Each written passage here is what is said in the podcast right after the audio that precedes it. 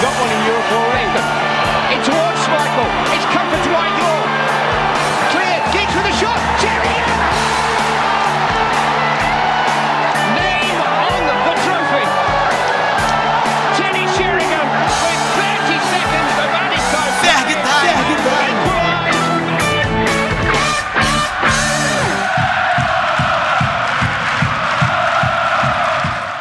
Fala pessoal, está começando o episódio de número 11 do Fag Time, podcast do Red Army Brasil. E como vocês têm notado, nas últimas semanas a gente é, tem convidado várias, várias pessoas que estão fazendo a estreia aqui no nosso programa. E nessa semana não vai ser diferente. Dois caras que eu acompanho já há algum tempo. é, o trabalho deles, os textos, que entendem muito de futebol, muito do jogo, muito do Manchester United.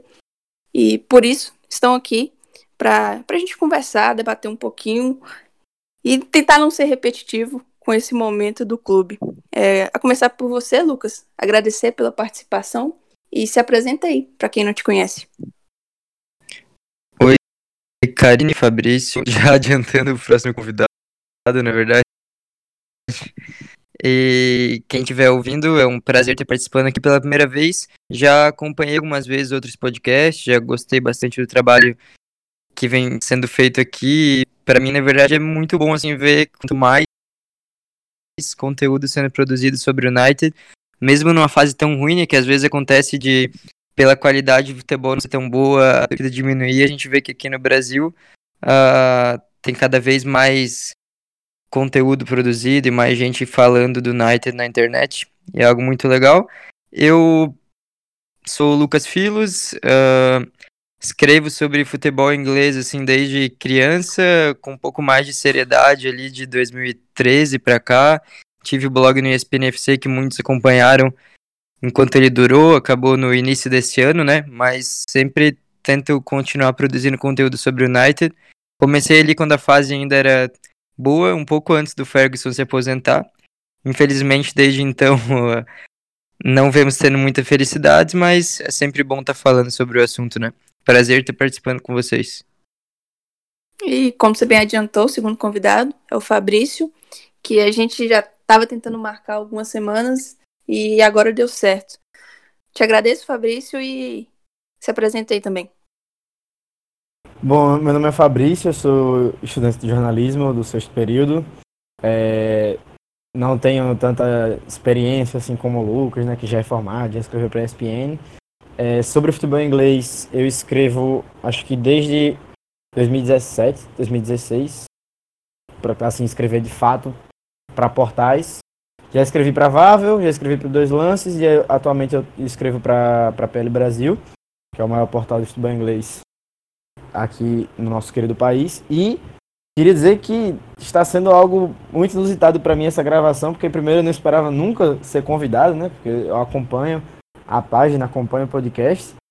Outra coisa que eu não esperava, que eu sou muito fã dos textos do, do, do Lucas, então sempre acompanhei ele, até tentava dar um pouco da cara dele nos meus textos, do jeito que contavam-se as histórias, então tá sendo um grande prazer. E também porque, para essa gravação acontecer, Karine fez um grande esforço, então eu só tenho a agradecer mesmo vocês. Ah, muito obrigado aí pela parte que fala de mim e tal, eu fico feliz mesmo, assim.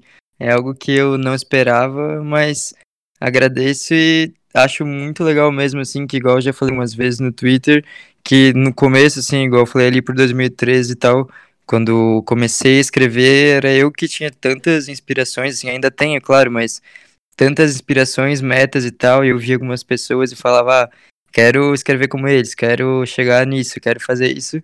E daí quando alguém me fala que hoje, por acompanhar no, no ESPN, principalmente, tal, que me alavancou, digamos assim, que acabou se inspirando de certa forma, fico bem, bem orgulhoso, assim, bem feliz mesmo. E é muito bom ouvir palavras como essas. Obrigado. Não, e realmente eu imagino que os torcedores brasileiros, né? É, você acaba sendo uma referência, porque você escreve, escreve bem e tá sempre ali participando de uma coisa ou outra relacionada ao United, então tá aí em evidência. Eu fico muito feliz, mas obrigado de verdade para todo mundo.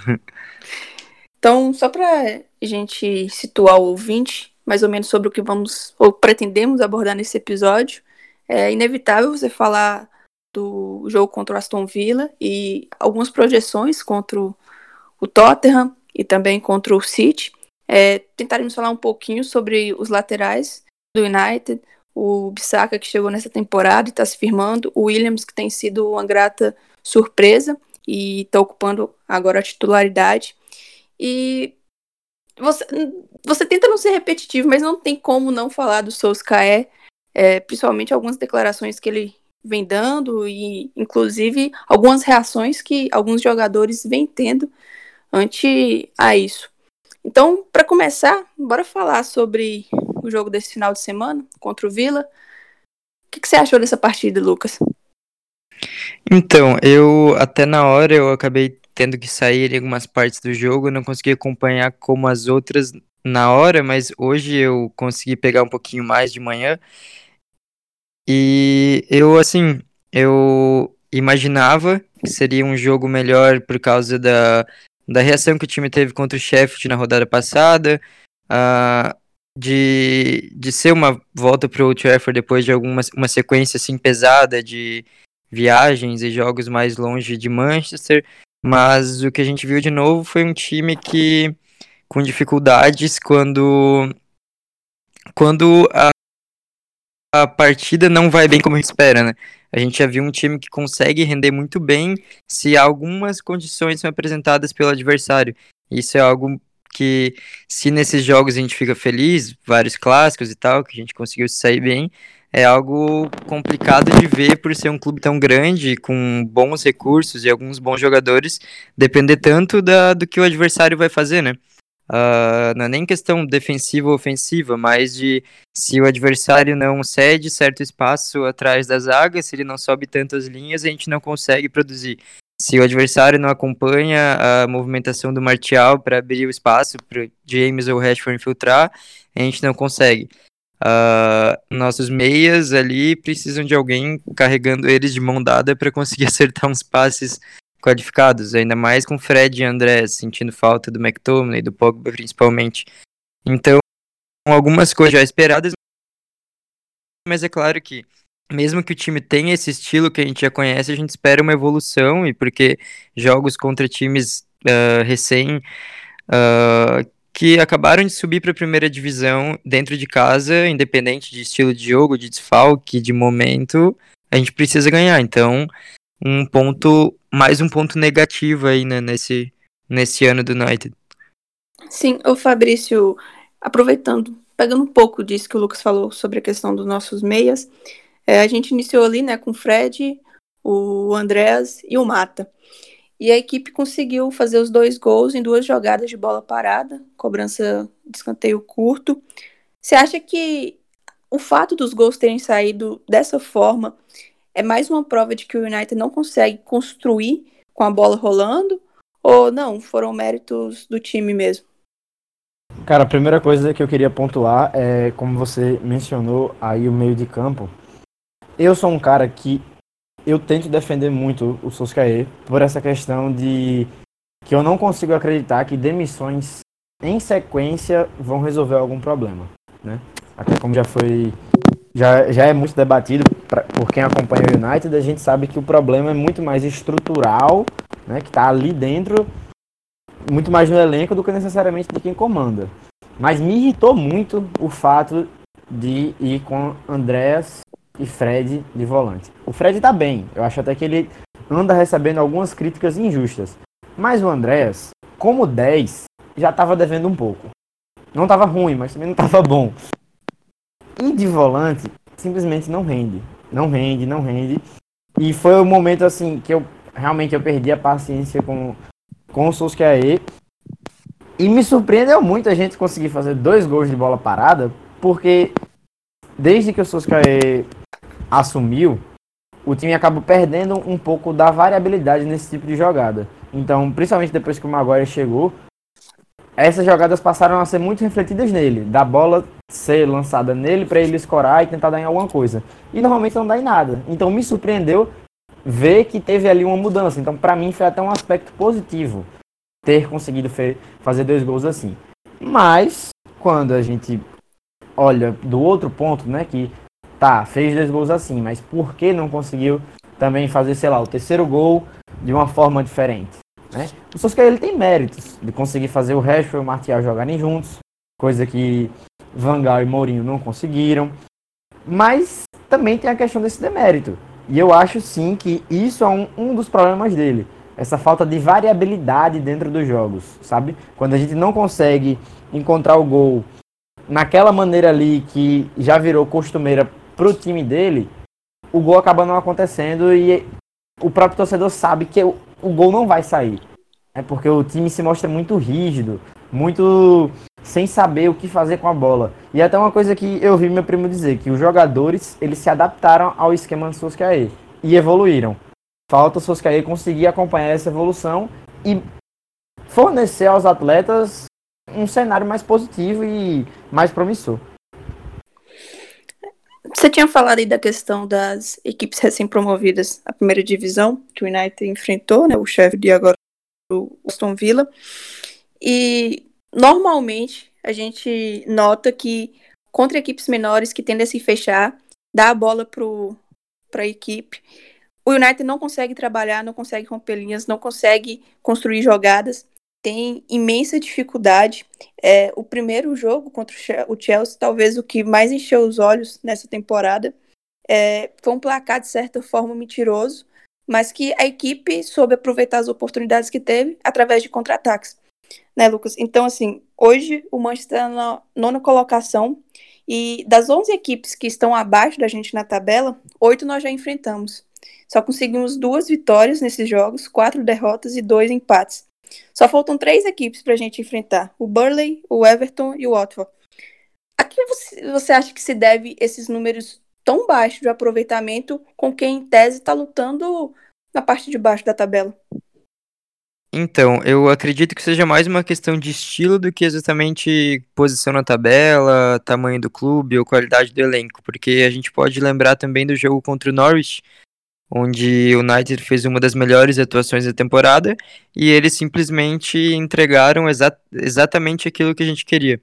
Uh, imaginei também que seria assim, mas com um pouco mais de consciência da parte deles. Só que aí jogaram entregando a bola ali onde a gente consegue fazer uma pressão forte, uh, subindo muito as linhas com defensores lentos, dando espaço para o James fazer uma das melhores atuações dele com a nossa camisa, espaço para o Rashford fazer o Martial brilhar. Então eles ajudaram muito e daí o jogador pega confiança no, no, no rumo que a partida está seguindo. Eles percebem, opa, esse time aqui tá, tá me, me dando umas condições melhores de mostrar o meu melhor. Então, aí eu acho que o time pega confiança. O problema é que em jogos contra times que, uh, que entregam a bola em posições que a gente não quer, ou deixam nossa zaga e nosso meio armar, e não dão esse espaço nas costas, o jogador acaba perdendo confiança com o tempo. Acho que se a gente faz gol no começo, alguma jogada individual, alguma coisa assim, umas tabelas no começo dão confiança, a gente até consegue render. Mas se começa a ficar aquela coisa arrastada e que a gente vê que, putz, hoje não vai ser aquela facilidade que a gente se acostumou contra o Norwich ou o segundo tempo contra o Chelsea, algo do tipo. Aí o jogador perde, perde a confiança no estilo e igual aquela declaração do Rashford, que ele comentou um pouco sobre esse estilo do Solskjaer, alguma estratégia adotada por ele. Eu acho que só vem quando o jogo se arrasta e percebe que vai ser difícil. Porque às vezes se consegue furar o bloqueio nos minutos iniciais e dá resultado, aí a gente acaba percebendo que, opa, talvez a estratégia em si não seja ruim, mas seja uma soma de fatores, né? Então vai muito de cada adversário, não acho que tem a ver com qualidade. Inclusive, pelos números, que sorte a nossa que os, que os próximos dois jogos são contra bons times e de altas posições na tabela, né? Porque é até estranho falar isso para um time que está rendendo abaixo do esperado, mas a gente tem mais expectativa de render contra um Tottenham e um Manchester City do que contra o Aston Villa e o Sheffield. Então agora vamos ver se. Mas eu concordo muito com o que o Fabrício ali falou também, de que o Solskjaer fez alguns jogadores evoluírem, deu certa plataforma para o time, os jogadores evoluíram em cima disso, mas agora falta o, o além disso, o trabalho como um todo mesmo, que a gente já viu alguns princípios ali que ele conseguiu encaixar, Só que agora o jogador tá precisando de, de mais estímulo, senão vai voltar a ser aquelas mesmices que a gente foi nas últimas temporadas, né? Já que você falou da, aí do Rashford, bora abordar essa questão logo e do trabalho do Solskjaer. E pro final a gente deixa a análise sobre os laterais. Porque, querendo ou não, a gente já tá no clima desse papo, então bora findar ele logo. O Rashford, depois do jogo contra o Sheffield, ele foi dar entrevista e falou que o treinador, né, no caso o Ole, sabe que eles jogam melhor atacando. O time do Manchester é melhor quando tende a ir para cima do adversário. E naquele jogo específico, a gente conseguiu fazer a virada é, de maneira até improvável, mas a partir do momento que ele tira o Jones e volta para o esquema, coloca o Lingard e sai do esquema com três zagueiros. Aí quando o Manchester vira a partida, ele pega e saca um atacante, eu não lembro se foi o Marshall, e coloca o Tonzeb. Aí volta em tese para o esquema com três zagueiros. Aí poucos minutos depois, é, a gente pegou e sofreu o empate. Quando um jogador, ainda mais o Rashford, o que ele apresenta para o time, para o clube atualmente, dá uma declaração como essa, o que, é que você entende, Fabrício? Cara, não é a, a, a, primeira vez que a gente vê certas movimentações dentro do United depois de alguns jogos frustrantes onde o jogador fala ah, se o treinador tivesse ido por esse caminho, talvez o resultado seria diferente. A gente já viu isso acontecer com o Mourinho, eu não lembro certo se aconteceu com o Vangal, mas é como o Lucas falou, os jogadores eles vão perdendo a confiança no esquema. Quando o Solskjaer assumiu, eu acho que o que pesou mais não foram nem os resultados extremamente positivos em sequência, e sim a questão de que a gente via jogo após jogo os jogadores se manifestarem falando praticamente contratem ele, por favor. Então todo mundo confiava naquele ambiente que ele estava criando e no que ele ap aparentava conseguir fornecer aos jogadores no sentido tático né? no sentido de como o time vai jogar a partir de agora. Mas quando você comete erros sequenciais numa temporada onde não se esperava nada do United, né? Se a gente dissesse que ali em agosto a gente esperava que fosse um time que fosse lutar para ser campeão, a gente estaria sonhando, sonhando muito, até porque as contratações grandes para a parte ali do meio-campo e ataque acabaram por não acontecer. Inclusive, eu particularmente até hoje lamento muito de Bala não ter vindo. Talvez a situação não estaria tão caótica. Mas isso reflete que dentro do elenco talvez já exista essa desconfiança, né? E Solskjaer, ele ele sabe muito bem como lidar com seus atletas. Desde sempre ele, sou, ele soube proteger quem precisava ser protegido, enaltecer quem precisava ser enaltecido, né? Mas talvez esteja faltando esse feeling por parte dele mesmo e até uma falta de repertório de enxergar que em certos momentos não precisa ter tanto medo e não precisa se preocupar tanto com as fragilidades do elenco. É lógico que dentro de uma reconstrução você precisa ter cuidados. Não dá pra chegar, pô, o McTominay se machucou, então já vamos usar Garner logo de cara. Não, essa preocupação dele de não lançar os jovens na fogueira, para mim faz muito sentido, né? Tem aquela coisa de você não dar tanta responsabilidade a alguém que é tão novo e talvez não vai corresponder. Mas é aquela coisa, os resultados não estão vindo. Rodada atrás de rodada, o United perde chance de colar ali no top 5. Então, vai ficando meio injustificável. Você consegue uma, uma virada sensacional, né? Jogando o time para cima, mudando a, a, escalação, perdão, mudando o esquema. E aí depois que você consegue isso, você volta pro ponto que deu errado. Fica complicado, né? Por exemplo, contra o Liverpool. A gente conseguiu, dentro do plano que o Ole criou, fazer 1 a 0. Mas esse plano não era um plano completamente defensivo, como falaram. Não, o United estava criando. E o, o, problema que eu, que eu abordo aqui não é necessariamente defensivo. Até porque existem mil maneiras de você ganhar um jogo e não precisa todo mundo jogar igual Guardiola ou Klopp. Mas o ponto é, se você conseguiu o sucesso em X, não tem por que você partir para Y. E eu acho que Solskjaer erra muito nisso. A leitura de jogo dele talvez não seja melhor. Em questão tanto de escalação quanto de substituição. E talvez isso tenha feito a gente perder alguns pontos, não só na temporada passada, como na temporada atual. Como você falou, acho que ninguém no início da temporada imaginava a equipe brigando por título, brigando lá em cima. Talvez assim, com muita boa vontade, imaginava-se que seria possível um G4.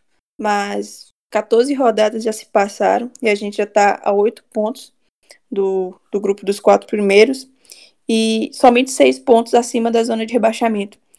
Por mais que o Soscaé tenha um aproveitamento em termos de vitória bem bem ruim, principalmente se você comparar com o Mourinho, o Mois, o Vangal, que tiveram mais de 50%, e ele não consegue chegar nem a 30%.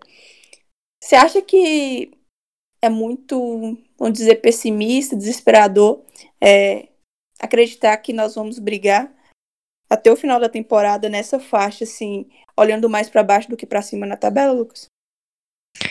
Eu, eu acho que é possível, infelizmente, por esses problemas que a gente está falando aqui, por esse lado negativo, e ainda mais se os próximos resultados não forem como a gente espera, porque a gente sabe que nesses jogos a gente pelo menos está conseguindo render com os seus QR. Em jogos grandes a gente está melhor do que em jogos menores. Então, caso venha de uma sequência de partidas ruins contra os menores e nos clássicos continue esse nível baixo, aí eu acho que pode alguma coisa acontecer, não sei se uma demissão, não sei se uma queda total de ânimo do elenco, mais uma vez problemas internos de uh, de não saber exatamente para onde a gente está indo, eu acho que pode acontecer. Mas acredito que ainda tenha como recuperar pelos motivos positivos aí que a gente também já falou e já, já foi discutido em outros podcasts também, e a gente está conversando sempre no dia a dia. Uh, e uma coisa que é importante lembrar também, como o Fabrício falou, que ainda pensa na, na não vinda do Dybala, é que o elenco realmente é fraco a gente tem alguns pontos positivos, está sendo reconstruído, mas que com qualquer treinador a gente teria também uh, jogos como, como o de ontem, não pode ser tão constante como está sendo, mas a gente teria. Então, uh, realmente, o uh, Solskjaer, ele eu acredito muito no que ele fala quando ele diz que ele está tomando decisões pelo clube e que podem ser, o resultado pode surgir daqui dois, três anos, e daí sim a gente vai entender o que ele está tentando fazer agora, e não para ele e para algo que traga exatamente resultado imediato. Acho que o ideal seria encontrar um equilíbrio, mas que o trabalho dele, ficando ou não, uh, dando resultado ou não, não vai ser de todo ruim e vai ter sua importância histórica na, de uma possível reestruturação do United. Porque é corajoso é, é você deixar sair Lukaku, deixar sair Sanches, encostar o Matic uh, e outras decisões que a gente acompanhou nessa última pré-temporada. É corajoso e apesar de ele ainda não estar tá uh, colocando todos os garotos na fogueira, ele tá realmente mudando algo que em um nível de mudança que a gente não viu com os outros treinadores. Então ele assumiu riscos que infelizmente não tá dando conta de, de conduzir de uma forma que o resultado acompanhe, mas esse lado de ter assumido o risco e o trabalho está sendo feito independente de vitória, de derrota, de empate, de crítica da mídia ou algo do tipo, está sendo feito e, pelo visto, a diretoria está tá um pouquinho mais alinhada com o que o treinador quer. Então eu acho que com mais uma janela, mais duas, porque na de janeiro não acho que vão fazer grandes investimentos, eu acho que o negócio ainda pode fluir. Mas talvez realmente não seja com ele por uma falta de repertório, por uma falta de, de feeling ainda, de ser um cara inexperiente no alto nível, que Uh, quando treinou na Premier League foi rebaixado com o Cardiff e daí teve experiência só em uma liga totalmente de um nível totalmente diferente. Então eu acho que pode sim a gente acabar não digo descobrindo, mas se confirmando algo do tipo de que ele não tem o nível para o que a gente pretende seguir, mas que o que ele está fazendo agora eu acho que vai acabar rendendo frutos para o clube. E esperamos que os próximos jogos, que são os que a gente consegue render melhor, tragam um ânimo maior para o elenco, uma confiança maior nos métodos do treinador e que ele consiga aí sim acompanhar essa evolução que a gente já mostrou um pouco em relação às últimas temporadas mas faltando consistência, né? Eu, particularmente, também acredito que ele tem um plano, sabe? Ele tem, toma algumas decisões importantes. É, se você concorda, acredita que é certo ou não, é uma outra história. Mas, ao menos transparece que a direção tem dado o um respaldo maior para ele do que para os anteriores, no sentido de afasta quem ele quer afastar, é, trazer quem ele quer, e mesmo que em um número menor, porque a gente sabe também que não vão chegar a 15 contratações em uma janela. Os poucos que vieram é, acrescentaram de fato a equipe titular, que é o que a gente pede também, para não encher o, o plantel só de jogadores que medianos que sirvam para ficar no banco, para entrar no segundo tempo. E o problema do Soscaeta, para mim, bate realmente na questão do campo, do treinamento, das substituições, da escalação. Às vezes ele escala errado, aí ele faz uma modificação, conserta o erro inicial. Aí quando as coisas estão fluindo, ele modifica novamente o time e já acaba atrapalhando o que ele já tinha acabado de consertar. Então ele é um pouco confuso. É como você falou, acho que falta repertório, é, experiência mesmo de de comandar uma equipe grande, conseguir bons resultados. E ele, no molde, assim, não dá muito para você equiparar. Só que agora, querendo ou não, com o Pochettino é, livre no mercado, ele tem uma sombra que antes não tinha. Tudo bem que falava-se no Alegre, mas o Pochettino, até pelo que ele fez no Tottenham, por estar mais perto, por ser na Premier League, e no início da temporada, é, quando o Mourinho saiu, na verdade, ele já tinha sido ventilado, mas não deu em nada. A pressão aumenta. Você acredita, Fabrício, que se chegar ali na, na abertura da próxima janela e a equipe tiver ainda dessa forma, tanto em termos de resultado como em termos de desempenho, é, é provável que ele seja demitido? E você gostaria que o Pochettino assumisse? Bom, hoje saiu no The Athletic, um jornal lá da Inglaterra, de que a, a diretoria do United não tem a intenção de demitir o Solskjaer. Mesmo que Pochettino esteja disponível no mercado, eles não têm a intenção de demitir o Solskjaer. E aí fica aquela coisa, até onde a gente pode confiar nessas intenções, né? Eu acho que até pelo fato da gente estar aqui no Brasil e ser uma cultura completamente diferente, né, dessa forma de, de, lidar com reconstruções, de lidar com, com treinadores. Porque, por exemplo, pegando o exemplo do Flamengo, que, que foi um time que gastou muito esse ano e conseguiu conquistar praticamente tudo que disputou. Mas o diferencial do Flamengo aconteceu da Copa América para cá, né? Que foi a chegada do Jesus, a chegada do Mari, do Gerson, o, o Gabigol e o Bruno Henrique fazendo gols. Então, são formas diferentes de se lidar com trabalhos, né? Você não vai ver na Europa acontecer isso que aconteceu com o Flamengo. E se acontecer é muito raro, né? Um treinador chegar na metade da temporada, trazer três, quatro, cinco nomes pontuais que chegaram para jogar e aí conseguir ganhar tudo. É muito difícil isso acontecer aqui. É muito difícil é, que a gente tire Solskjaer agora do cargo, contrate Pochettino e aí pronto, resolve tudo vai começar a fazer a ganhar de todo mundo por 3 a 0 e na próxima janela já vai trazer quatro, cinco contratações que vão ser titulares e vão resolver. Isso não vai acontecer por uma série de fatores, que é para trazer gente que realmente resolve é muito caro e isso não vai acontecer numa janela de, de inverno. É, o poder de sedução do time está muito reduzido pela fase, pelas competições que está jogando. E também porque um bom trabalho ele dificilmente vai acontecer em apenas três meses, sabe? Precisa dar tempo, precisa deixar maturar. Aí o que eu tenho lido nos últimos dias, ah, mas Solskjaer é treinador há muito tempo, ele já deveria ter mais repertório. É, ou então, Solskjaer já está no cargo há quase um ano, ele já deveria ter mostrado mais. E eu acho que se a gente for ficar pensando com esse recorte tão curto, tão minimalista, né? Eu acho que o problema da gente, principalmente como torcedor, e sendo brasileiro, que está inserido numa cultura muito imediata para futebol, é que a gente tem que aprender a, a, ver as coisas com, de um jeito maior, né? Olhar mais pro macro e não pro micro. Claro, as decisões em micro que normalmente dão os resultados em macro, mas o que eu quero falar é se Solskjaer, que é ídolo do clube, que já mostrou boas coisas, que conseguiu desempenhar certos, certas, em certos jogos melhor do que Mourinho e Vangal, que são treinadores com mais cancha que ele. Se esse cara não tiver tempo para trabalhar, ninguém vai ter. E aí, se o Pochettino não conseguir um resultado expressivo logo de fato, a gente vai se encontrar em dezembro de 2020 questionando. E aí, o Pochettino tem que sair porque, sei lá, o Guardiola está desempregado. Só um exemplo.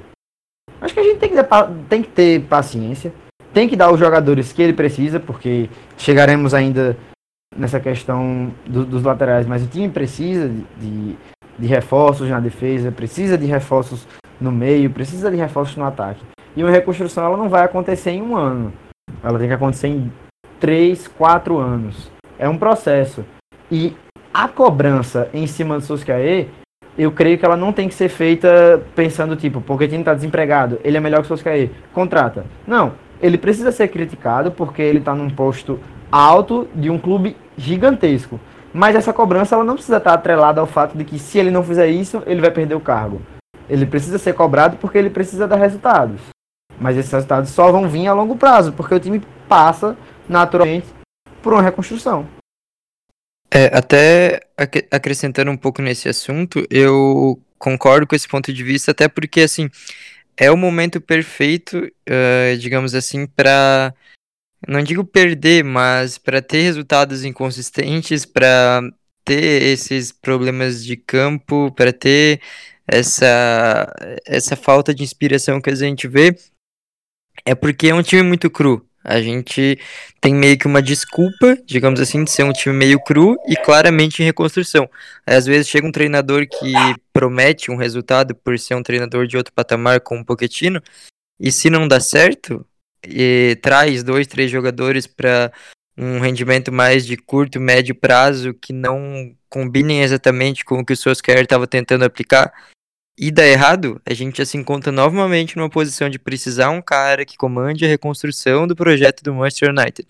Aí vai precisar novamente realinhar uh, que tipo de jogador a gente vai contratar, que tipo de futebol a gente vai praticar, que tipo de cultura a gente vai ter aqui dentro.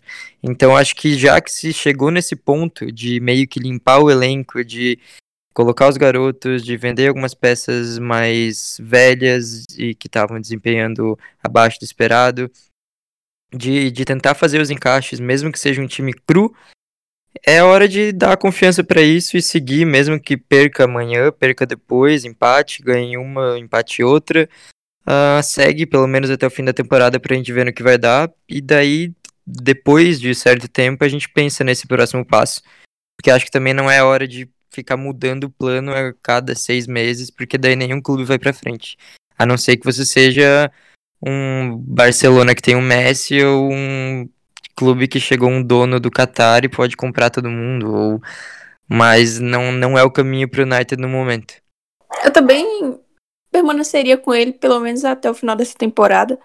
Só trocaria a menos que a equipe ficasse ali, sei lá, dois pontos da zona de rebaixamento, você não visse nenhuma perspectiva de melhora, somente que de derrocada mesmo, se de fato entrasse na briga contra o rebaixamento, coisa que eu acho que não vai acontecer.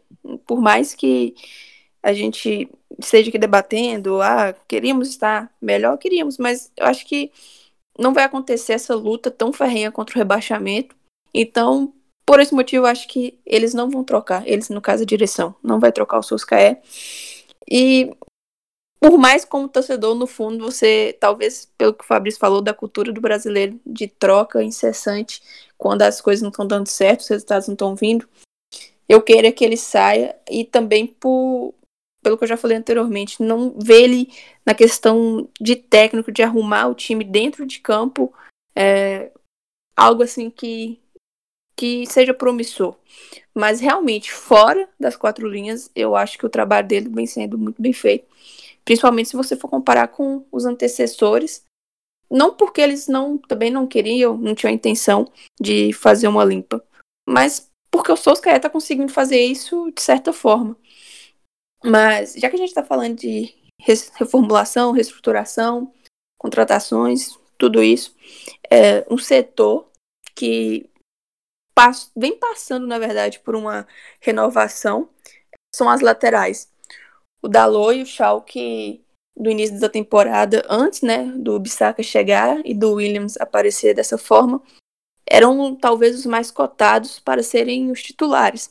Mas ambos, hum, mesmo que o Dalot nem tanto, né, porque ele tem menos tempo de casa do que o Schalke chegou em 2014. Mas os dois sofrem muito com lesões, não conseguem ter uma consistência é, na equipe. Na verdade, assim, não conseguiram ter, se provar e é, se provar. Foi a expectativa que foi criada quando eles chegaram. Aí entra o Bissaka, que foi contratado e assumiu de vez a lateral direita. E vamos começar falando por ele. Um jogador que já tinha mostrado seu potencial lá no Palace, é, principalmente defensivamente, e isso permanece no United. Tem ótimos números defensivos. Ele, o jogo dele, defensivo e tático, é muito bom. O problema é quando ele tem que passar da linha do meio de campo, tem que construir as jogadas. E até que ontem, né? É, ontem ele apareceu, fez um. deu um bom chute, o Hilton lá defendeu, mas no geral, no geral, o Bissaka é promissor, é bom defensivamente. O que, que você acha que ele vai acrescentar nos próximos anos? E ele já está acrescentando atualmente na equipe, Lucas? Eu acredito que foi uma contratação muito acertada por se tratar de uma posição carente de jogadores referências, assim, com potencial para um dos melhores do mundo. Acredito que ele possa ser. Ele está no top 2, top 3, junto com Arnold, que a gente já conhece principalmente. Uh, mas de um estilo que o torcedor precisa entender que ele não vai ser o cara, e é muito difícil desenvolver algo assim, em questão de talento natural, de drible, de uh, arrancada pela direita e cruzamento com perfeição na cabeça do atacante. É uma questão de encaixar o time de modo que reduza uh, a influência dessas características limitadas dele e, e floresça mais o que ele sabe fazer de bom, que é uh, compactar as linhas, marcação, recomposição, e eu acho que encaixa muito bem com o que o United uh, tenta fazer há algum tempo, de liberar um pouco os pontos. A, a chegada do James é mais um passo nesse sentido, né? um cara que tipo assim é perfeito para contra-ataque. E daí você libera um pouco os pontos dessa responsabilidade defensiva, porque sabe que atrás vai ter um lateral direito que não é um lateral direito qualquer, é um cara que um dos melhores do mundo em questões defensivas. Então, eu acho que se você pega ele em si e analisa o jogador, você vai ter outros mais impressionantes, digamos assim. Mas se você encaixa em um plano coletivo que faça sentido, ele pode ser ídolo do clube, pode jogar por muitos e muitos anos sem contestação alguma. Se a gente conseguir criar um, um time que tenha mais ou menos essas características que eu falei e vale dizer também que ele acrescenta um pouco em, em jogo com a bola, mas de forma mais recuada. Eu gosto de alguns passes que ele dá, uh, um pouquinho ali mais de trás, o da intermediária, aqueles passes mais diagonais, assim, principalmente para o Martial. Eu acho que com um pouquinho mais de tempo, com entrosamento ainda maior, pode ser um caminho legal de ele contribuir ofensivamente sem precisar desse dessa, desse talento muito diferenciado, como por exemplo um Arnold tem. E claro, no lado defensivo da coisa, sendo muito melhor do que 98% dos laterais que a gente conhece. Então eu acho que se conseguir gerar um equilíbrio até com o outro lado do campo e com o ponta que está na frente dele, ele pode sim uh, render por muitos e muitos anos e tem, tem bastante confiança assim no, no futebol dele. É, interceptações, em desarmes. Ele está sempre bem colocado, tanto dos números gerais da Premier League quanto do, da equipe do United. Ele, se ele não é o primeiro nesses quesitos, ele é o terceiro, atrás somente do Maguire e do, do Lindelof. Então, mais uma prova de que eles são zagueiros, né? Por mais que ele seja lateral também atue muito defensivamente mas ele tem números incríveis defensivos. Então, assim, é meio complicado você é, querer impor a ele a, o mesmo nível de atuação ofensiva que ele tem defensiva. Óbvio que, como todo time está crescendo, ele também vai crescer, vai evoluir. E ainda assim, superou um pouco as minhas expectativas. Eu imaginava que ele ia encaixar bem e assumir de fato a titularidade, mas não imaginava que seria tão constante. Mas acha que isso também se deve aos reservas que ele tem ali disputando a posição, Fabrício? Tipo o Dalot, o Young que joga em praticamente todas as posições do time e o correndo por fora, assim, como uma improvisação da improvisação, que eu acho também que nem vale tanto a gente abordar assim a fundo que o Suscael utilizou o Tonzeb também em umas duas, três oportunidades na função. Então, se acredita que também pelos concorrentes ele se afirmou tão rápido? Eu creio que não. Eu creio que assim, é... ele chegou sabendo que seria o dono da posição. Primeiro, pela qualidade. Não, perdão. O primeiro fator realmente é o déficit no elenco. Porque o Dalot se mostrou um cara muito melhor jogando avançado, ali mais como ala ponta do que necessariamente como lateral. O Yang, acho que a gente não precisa nem comentar o quanto ele nos irrita, né? E Tuanzembe realmente é jogar ali só como improvisação, não necessidade extrema, porque não é a dele. E o Ambisaka, no Crystal Palace, ele já se mostrava como um dos melhores laterais da liga. Acho que só faltava realmente a visibilidade que o United está dando a ele, né? Porque é simplesmente absurdo o que ele faz. É muita precisão defensiva. Ele peca no ataque, sim, peca, mas até fazer o comparativo que o próprio, o próprio Lucas fez quanto, quanto o Arnold. O Arnold não tem a, a mesma eficácia defensiva que o, que o Ambissaca, mas isso acaba por não fazer falta para ele, para o estilo de jogo dele e para o estilo de jogo do Liverpool. E eu enxergo que o Ambissaca não ser tão completo ofensivamente só faça tanta falta para pra gente ali naquele momento do terço final, porque o time não está pronto. Então, certos lampejos individuais acabam fazendo falta em alguns momentos, mas tudo que a gente precisa que ele forneça defensivamente, ele consegue. Ele tem uma precisão ali para os bots, para fazer as coisas na hora certa da marcação, que é raro no futebol mundial hoje em dia. Então ele tem tudo para ser um dos melhores da posição, se não o melhor. Né? Não sei se ele vai conseguir chegar nesse nível de recompensas individuais, até porque o próprio Arnold foi injustiçado ultimamente e não recebeu o, título que merecia, porque pelo menos para mim ele foi o melhor lateral direito da, da, da última temporada. Então assim, o Ambissaca ele tem tudo para chegar nesse patamar de reconhecimento que o Arnold está tendo mesmo que a virtude dele, dele seja muito mais defensiva.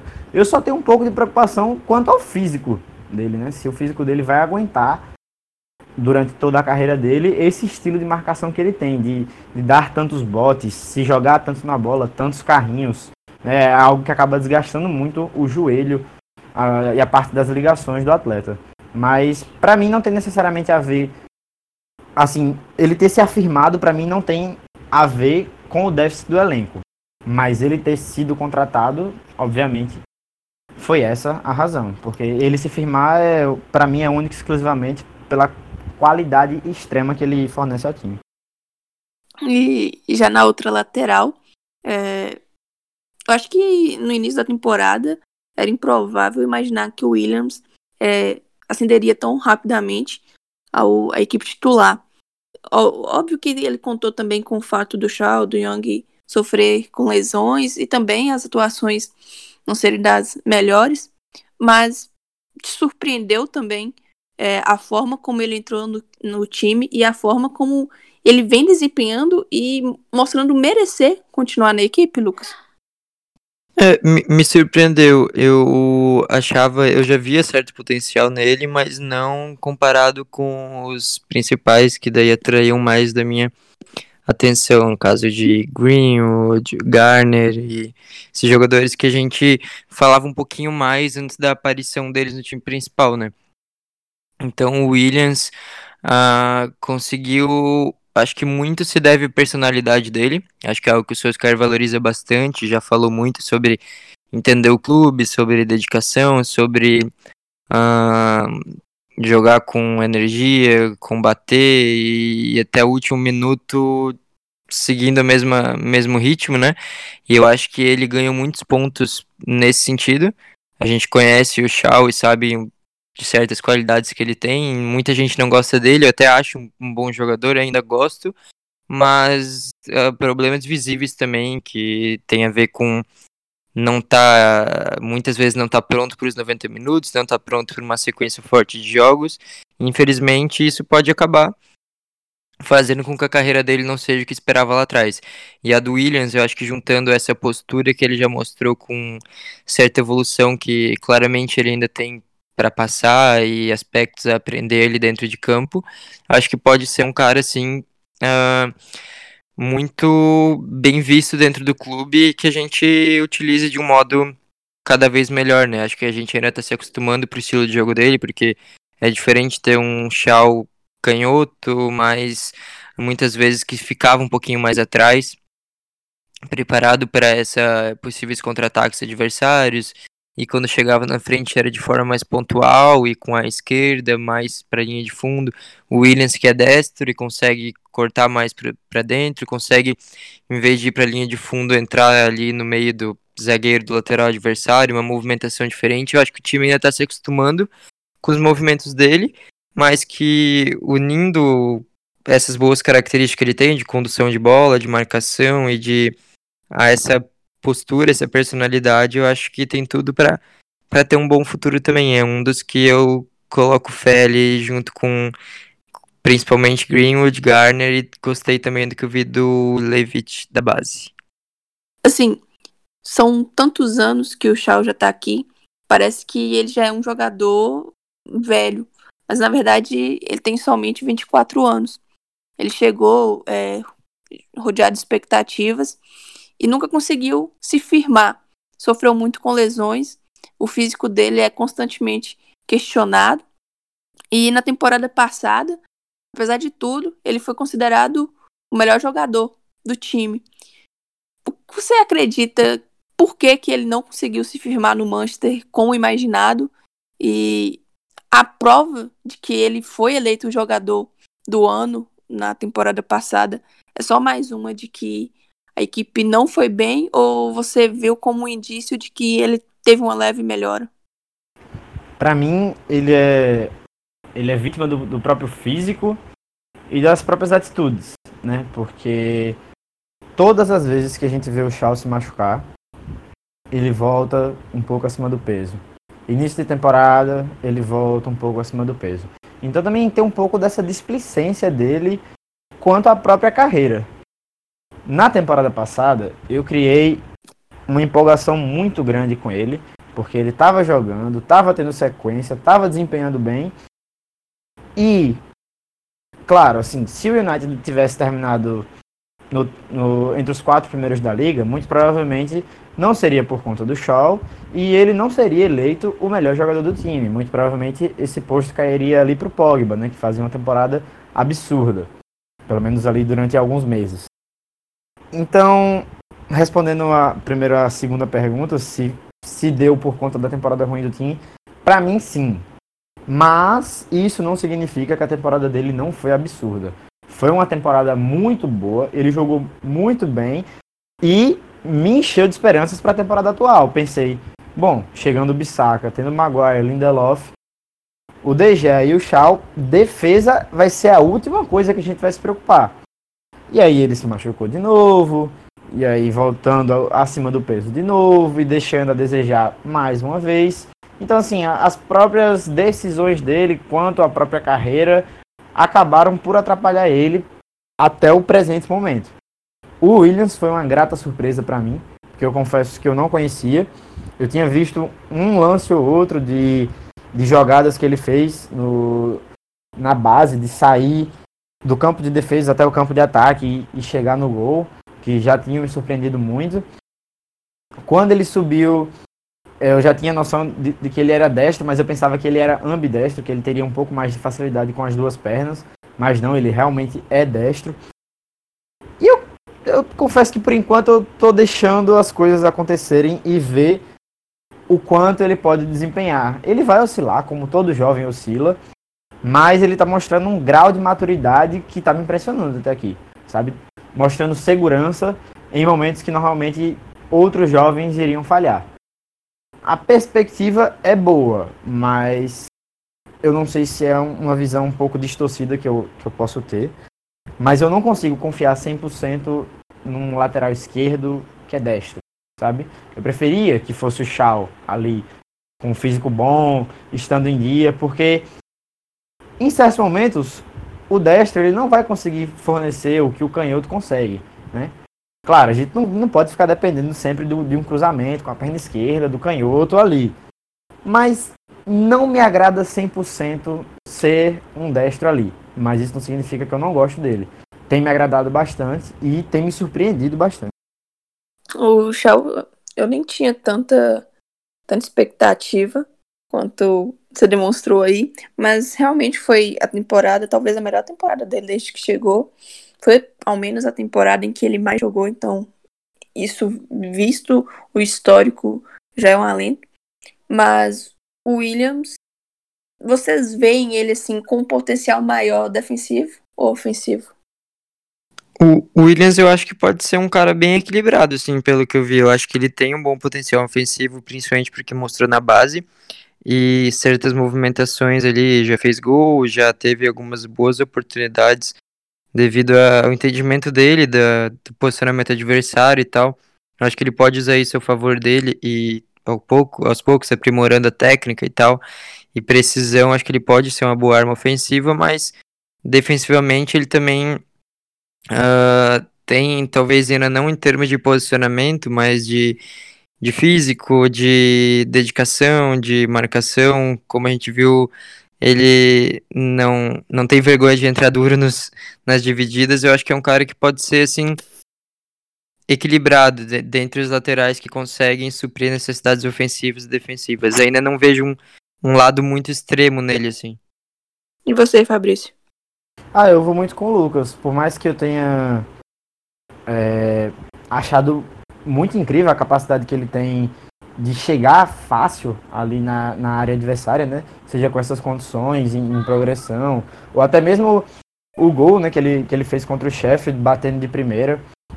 Então me, desper, me despertou muita curiosidade, eu até fui ver mais vídeos dele, alguns jogos, que ele realmente ele tem essa capacidade muito grande de chegar ali na frente para definir ou para criar. Né? Ele sabe muito bem chegar no texto final, mas ele não demonstra ter dificuldades defensivas, como por exemplo o Dalot mostrou no tempo que jogou. Dalot rendeu muito mais jogando como um ala ou ponta por essa questão, porque ele errava muito no posicionamento ali da linha defensiva, tomava muita bola nas costas, os bots muito ineficazes, e eu não tenho visto isso no, no Williams até aqui. Então eu vou muito nessa linha do Lucas também. Me parece ser um cara muito equilibrado. Pra gente já ir finalizando, bora falar um pouquinho do, das expectativas para os próximos dois jogos contra o Tottenham e o City. Esse primeiro que reserva a volta do Mourinho ao Trafford depois que deixou o United. É, os Spurs que estava numa fase também bem tenebrosa com o Pochettino. Depois que o Mourinho assumiu a equipe, começou a vencer, passou a fazer muitos gols, sofreu até uma quantidade elevada, né, se comparar com as equipes que ele preza muito por um bom sistema defensivo, uma defesa segura. Mas a equipe conseguiu é, recuperar o Dele Alli. E assim, como vocês disseram, por mais irônico possa parecer, a gente tem mais esperança em jogos grandes de adversários ali do Big, Big Six, né? No caso, os outros cinco, do que contra equipes pequenas. É, que vocês esperam desse jogo? Vocês imaginam, talvez, né? O Pogba pode voltar, ou o McTominay. O Pogba acho mais improvável, mas se voltar, é, vai ser um reencontro daqueles. O que, que vocês esperam? Tanto em termos dessa mística mesmo, de estar tá voltando, um encontrando o outro, quanto dentro da em termos de esquema tático mesmo que o, o Solskjaer pode optar caso os problemas no meio campo persistam. Acredito que vão ser jogos interessantes, principalmente esse com o Tottenham. até pelo Mourinho, ele meio que conhecia alguns vícios de certos jogadores, a questão de postura, de momentos do jogo, uh, e os jogadores também, claro, terem, acredito que alguns, não todos, têm algum ponto a provar contra o treinador que, uh, apesar de ser um cara gigante no futebol uh, e ter feito algo de bom aqui no United, não, não fez o prometido, digamos assim, né? Por todos os problemas estruturais que a gente teve, não dá para dizer que foi uma, uma estadia feliz dele no clube.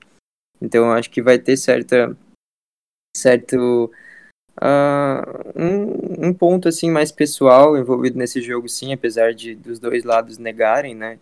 Seja treinador, jogador, vão negar, mas eu acho que vai ter sim um pouquinho disso. E tô ansioso para ver qual vai ser a estrutura, do, a estratégia adotada pelo Mourinho. Uh, quero ver se ele vai um pouquinho mais para cima do United, uma postura mais agressiva, ou se ele fecha um pouquinho mais o time, dá a bola pra gente. Eu acho que é uh, grandes possibilidades de eles fazer um jogo mais reativo e acabar travando um pouco, né? O jogo que a gente gosta de fazer. Mas acho que ainda não, não tá certo, assim, porque são dois treinadores que gostam de, em jogos grandes, de vez em quando surpreender. Então, vamos ver como vai ser. E com o Manchester City, sempre é um jogo legal de ver. E acredito sim que o United tem boas chances de tirar pontos desse tipo de time, de super times, como a gente já conseguiu do Liverpool. É o único time que o Liverpool não ganhou nessa temporada, né, na Premier League. E o Klopp já tinha tido dificuldades em, em outro jogo com o Solskjaer também, o Guardiola também já teve dificuldade. Então eu acho que para esse tipo de partida a gente tá, tá melhor preparado. Eu acho que os jogadores também ele um pouco, um pouco viram a chavinha, digamos assim, entram em um nível de concentração e confiança que, que acaba ajudando eles a se elevarem como atletas mesmo. Às vezes a gente vê em jogos contra times menores, jogadores meio que se equiparando. A gente vê Fred, Andreas uh, se equiparando a, a jogadores medianos ou mais fracos desses times mais, mais menores, digamos assim. E nesse tipo de clássico, né? Eu acredito que os jogadores eles se, se visualizam como jogadores uh, de topo contra aquele, aquele nível de adversário também. E eu acho que isso, essa soma de fatores faz bem para o United e estou ansioso para acompanhar porque são os jogos que a gente está conseguindo se animar um pouquinho mais, né? Então eu acho que vai ser positivo. O City que não vive a melhor fase. É, inicialmente se imaginava que iria disputar novamente o título com o Liverpool, mas o Leicester já deixou eles para trás, está na segunda colocação atualmente. E é meio que bizarro se pensar que persistindo os problemas com o McTominay e o Pogba, a ponto deles não poderem atuar em, principalmente nesse primeiro jogo contra o Tottenham, é, cogitar o Mata novamente é, como titular. Como vocês montariam o meio campo se é, eles dois não puderem atuar nesses dois jogos? É, primeiro, dando minha opinião breve sobre, sobre os dois jogos, né? Eu vou muito nessa, nessa linha do Filos, mas eu, eu tô curioso para ver como vai ser esse United de Tottenham, pela questão de que eu acho que ainda tem uma certa mágoa do Mourinho e que ele está nesse início de trabalho, normalmente o início dele de trabalho nos clubes é de muitos bons resultados, né? Por mais que no United ele não tenha tido um primeiro ano espetacular, mas ele conseguiu dois títulos. Por mais que também naquele primeiro ano ele deixa, tenha deixado a desejar em alguns grandes confrontos. Mas tenho expectativa boa para os dois jogos, por essa questão, né? Que são jogos que normalmente os times de Solskjaer desempenham melhor.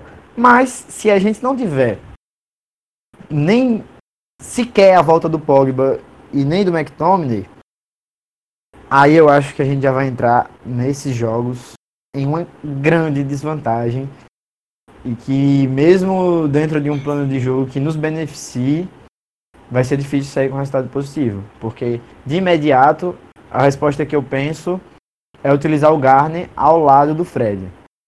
Acho que o Andrés ali já mostrou que ele não tem o a, a, a coisa do tempo de resposta para jogar ali naquela posição.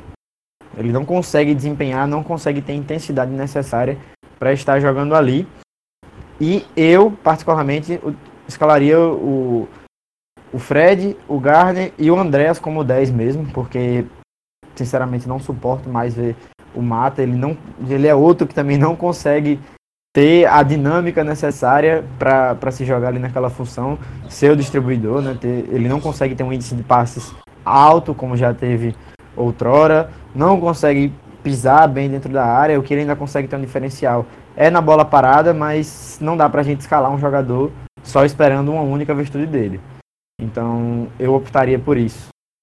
E falando agora só um pouquinho sobre o jogo do City, mesmo o Manchester City não estando na melhor fase deles do ano, eu não consigo ter, ter muitas esperanças de, de um resultado bom pra gente, porque o Guardiola foi o, o desses treinadores que o Solskjaer inventou, desses treinadores que o Solskjaer enfrentou, o Guardiola foi o que mais conseguiu expor o time do United em, em situações diferentes. Então é o confronto que eu menos consigo ficar confiante. Ainda mais se a gente não tiver a volta desses jogadores em perfeita saúde. É, eu também imagino que são, vão ser jogos bem complicados. Eu perguntei a vocês sobre o meio campo, porque eu imagino que tanto a defesa quanto o trio de ataque, não resta dúvidas que eles estando em plenas condições vão, vão ser os que a gente já se acostumou. Eu acho que só ali, falando um pouquinho do meio campo, eu trouxe muito para a volta do McTominay, que diria que, claro que os últimos meses a gente não, as últimas semanas a gente não viu ele jogar, mas até por isso dá para dizer que é o nosso jogador mais importante na temporada. Os jogos que ele participou, a gente percebeu a diferença que pode fazer. E quando ele não participou, ah, ficou mais evidente ainda a falta que ele faz e o impacto que ele consegue ter no time, né? E um cara que o Mourinho elevou o status dele dentro do clube. Seria legal ver ele enfrentando o, o seu mentor ali, digamos assim. Uh, mas também sou contra apreciar o retorno desses caras uh, por ser jogo grande, por ser jogo difícil, por ter essa, essas narrativas.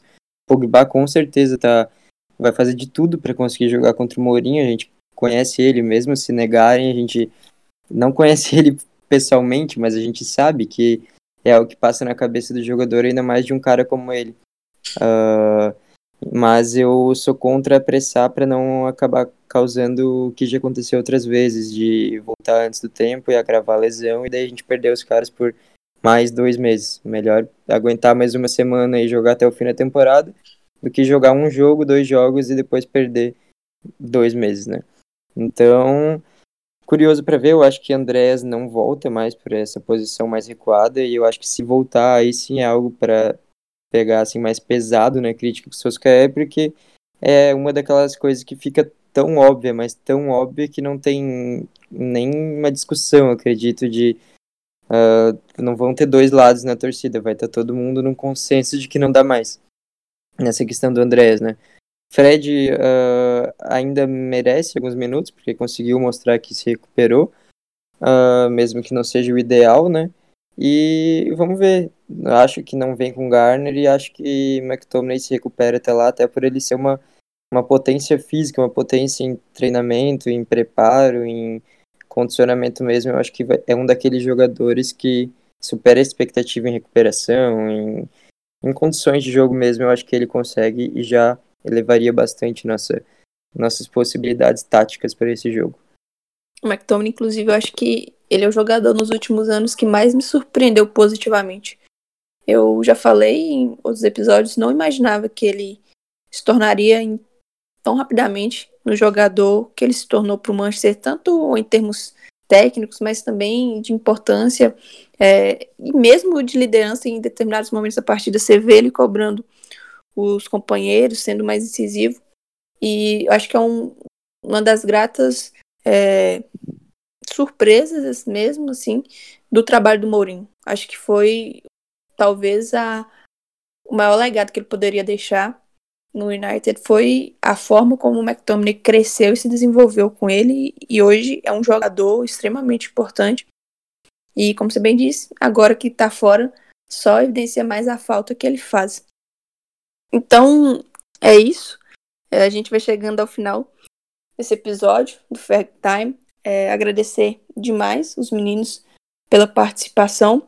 É, nem tive muita noção de tempo, se ficou muito longo, se extrapolou demais o limite, porque o papo foi fluindo tão bacana, eles foram apresentando tão bem o, os argumentos, as opiniões, que eu até preferi é, falar um pouquinho menos e escutar mais. Imagino que aprendi e espero que também tenha servido para vocês que estão escutando. Então, agradecer a você, Fabrício, pela participação. É, deu trabalho para a gente gravar, como você falou no início. E espero ter você aqui mais vezes. Pô, satisfação demais ter recebido o convite. Gostei muito da gravação. Aprendi um pouco mais, né? Tem sempre uma coisinha ou outra para aprender. Gostei muito da dinâmica de, de, como isso rolou. Falar de United é sempre bom, apesar da, da fase não tão agradável. E fazer um pouco aqui meu jabá. Eu também participo de um, de um podcast como comentário fixo, que é o 45 de Acréscimo. Lá tem diversas pautas. Ultimamente a gente tem abordado pautas um pouco mais pro lado social e tal, mas sempre atrelado ao futebol. Escrevo para a PL Brasil, né, de, como colaborador. E é isso. Ah, e também, se quiserem me seguir no Instagram, é underline Fabs. No Instagram eu faço uns textos que são um pouco diferentes da parte esportiva. Então é isso. Sempre escrevendo, sempre falando, sempre tentando aprender um pouco mais. E é isso. Torcer para que os dias de glória do nosso Manchester United retornem. Agradecer você também, Lucas, que, como disse, há algum tempo já acompanho. Gosto bastante da forma como você explica, né? Desenvolve assim a sua opinião e tenta, não sei se você tenta ensinar, mas você acaba ensinando. E espero ter você aqui em mais oportunidades. Uh, obrigado, Karine, obrigado também uh, pelas palavras que o Fabrício falou antes e realmente fico muito feliz de uh, continuar participando e tal. Teve no começo do ano o fim do blog do ESPNFC que foi realmente o que me deixou um pouquinho mais, mais relevante, digamos assim, o conteúdo, né? E isso fez muito bem para mim, em questão de, de conhecer também e ter mais oportunidades como essa que eu estou tendo agora, de participar do podcast e tal. Eu sempre tento tá, tá por dentro, tá, tá falando, tá produzindo, porque o clube vai mudando, mas é, é o que a gente gosta e independente de resultado, uh, vou estar tá, tá sempre aí. Fico feliz realmente de, de conseguir, de certa forma, passar o que eu, que eu vejo no jogo e gerar debate ou gerar atenção de algumas pessoas e fazer com que cada vez mais cresça, né? Acredito que tem uma, uma leva boa, digamos assim, de conteúdo, de gente tentando uh, crescendo aí né, nesse espaço. A internet é cada vez mais um, um cenário de, de, boas oportunidades, assim. Então, para também todo mundo que está começando, eu sempre digo para só só faz, só aposta, só vai, faz, faz, faz, porque primeiro que é algo bom, é algo legal de fazer, envolve um tema que você teve interesse é porque tu gosta e pode trazer ótimas oportunidades lá na frente, né? Então, agradeço a oportunidade, a, a audiência de quem está ouvindo agora e de quem acompanha também. Escrevo também no PL Brasil, lá com o Fabrício, tem uma coluna semanal lá. Uma coluna semanal de futebol inglês também no Futuri. Tento abordar uh, temas específicos sobre a Premier League, um por semana lá. E também no Tretes TV, que não tem muito a ver com futebol inglês, eu falo do Atlético Paranaense, meu, meu outro time do coração, esse que me dá um pouquinho mais de alegria agora, né? Pelo menos isso.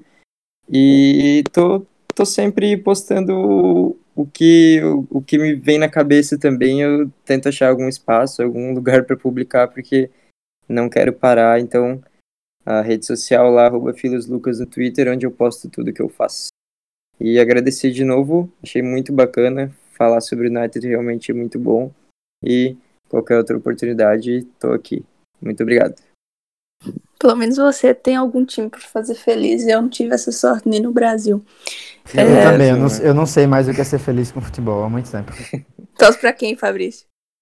Aqui em Sergipe eu torço pro Sergipe, que esse ano teve uma das maiores receitas do ano e conseguiu não ganhar nada, não chegar na final do estadual e perder todas as competições que participou e ainda conseguiu perder o calendário para o ano que vem e ainda viu o maior rival, que é o Confiança, subir para a Série B.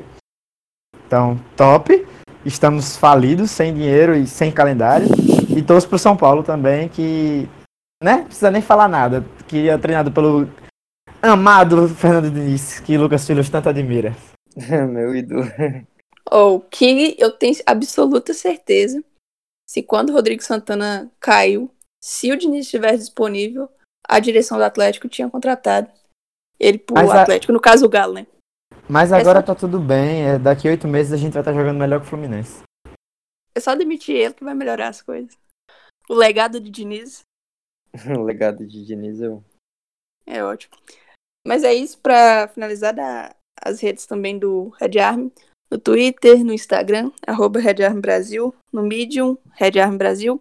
É disponível o podcast nos principais agregadores, Spotify, iTunes, Cashbox, Google Podcast e alguns outros mais. Qualquer coisa, só falar com a gente e é isso.